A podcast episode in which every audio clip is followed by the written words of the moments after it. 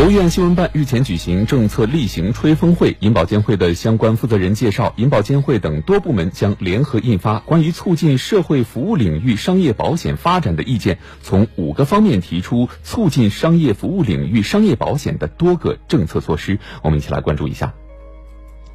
据介绍，意见将从五个方面促进社会领域商业保险发展，包括完善健康保险产品和服务，积极发展多样化的商业养老年金保险，大力发展教育、家政、文化等领域商业保险，支持保险资金投资健康养老等社会服务领域等。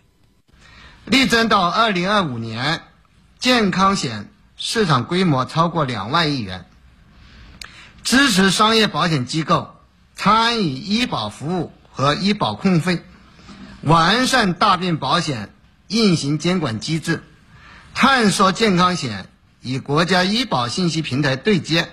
据介绍，在商业养老保险方面，力争到二零二五年为参保人积累六万亿元养老保险责任准备金，探索满足六十岁及以上老年人保险需求，研发价格适当、责任灵活、服务高效的老年人专属保险产品。